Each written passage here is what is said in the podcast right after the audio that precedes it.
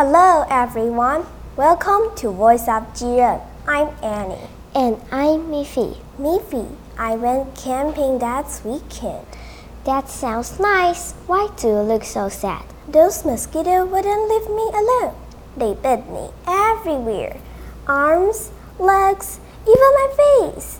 I heard that mosquitoes like to bite people because of our breath. But that's not all. They also like our body odor, body heat, even our sweat. Wow, mosquitoes are like little detectives, using their special mosquito senses to find us. They really think we are tasty. So, Miffy, how can we avoid those itchy mosquito bites? Well, one way is to wear long sleeves and pants.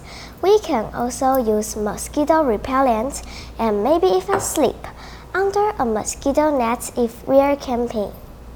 And we can also get rid of any standing water around our house, like in flower pots, to stop mosquitoes from laying their eggs. We can do our part to reduce mosquito hangout spots. That's right, Annie. And guess what? Scientists have found a way to stop those sneaky mosquitoes. Let's explore it. What? No way! Yes way! It's time for News for Kids. News for Kids. 真的假的？真的假的？真的假的？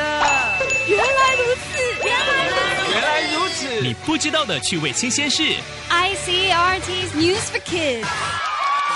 Taiwan is a tropical country. Tropical countries are where the sun is the hottest. Southeast Asia is tropical too. 台湾跟东南亚都是热带地区。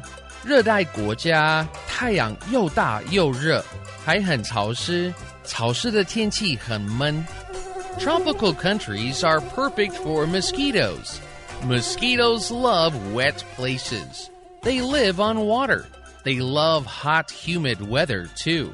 It makes people sweat. Mosquitoes like sweaty people. They smell very tasty to mosquitoes. 热带国家是蚊子生活的完美环境。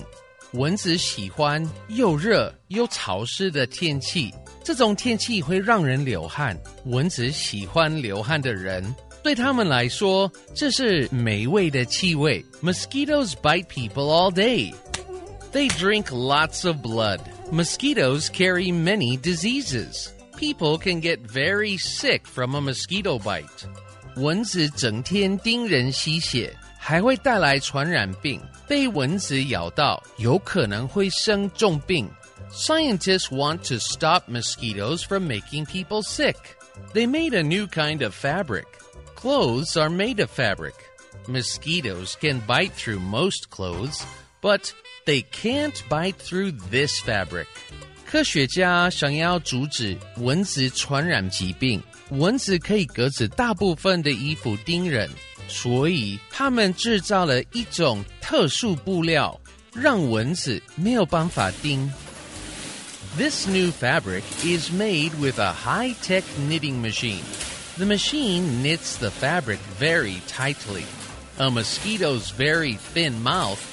can't get through.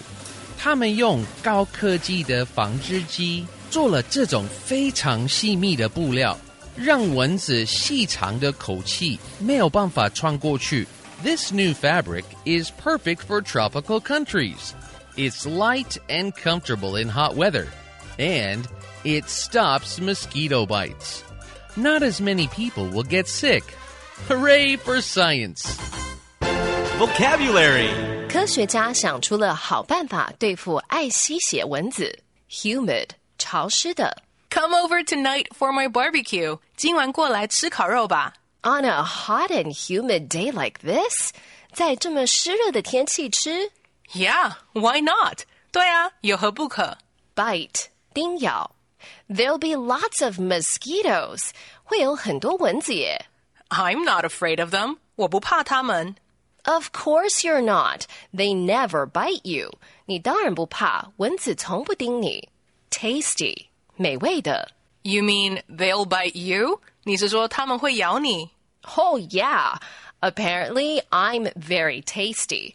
会，显然我很好吃，comfortable 舒服的。 Okay, no barbecue. 好吧，不要烤肉了。A light and comfortable dinner inside the house.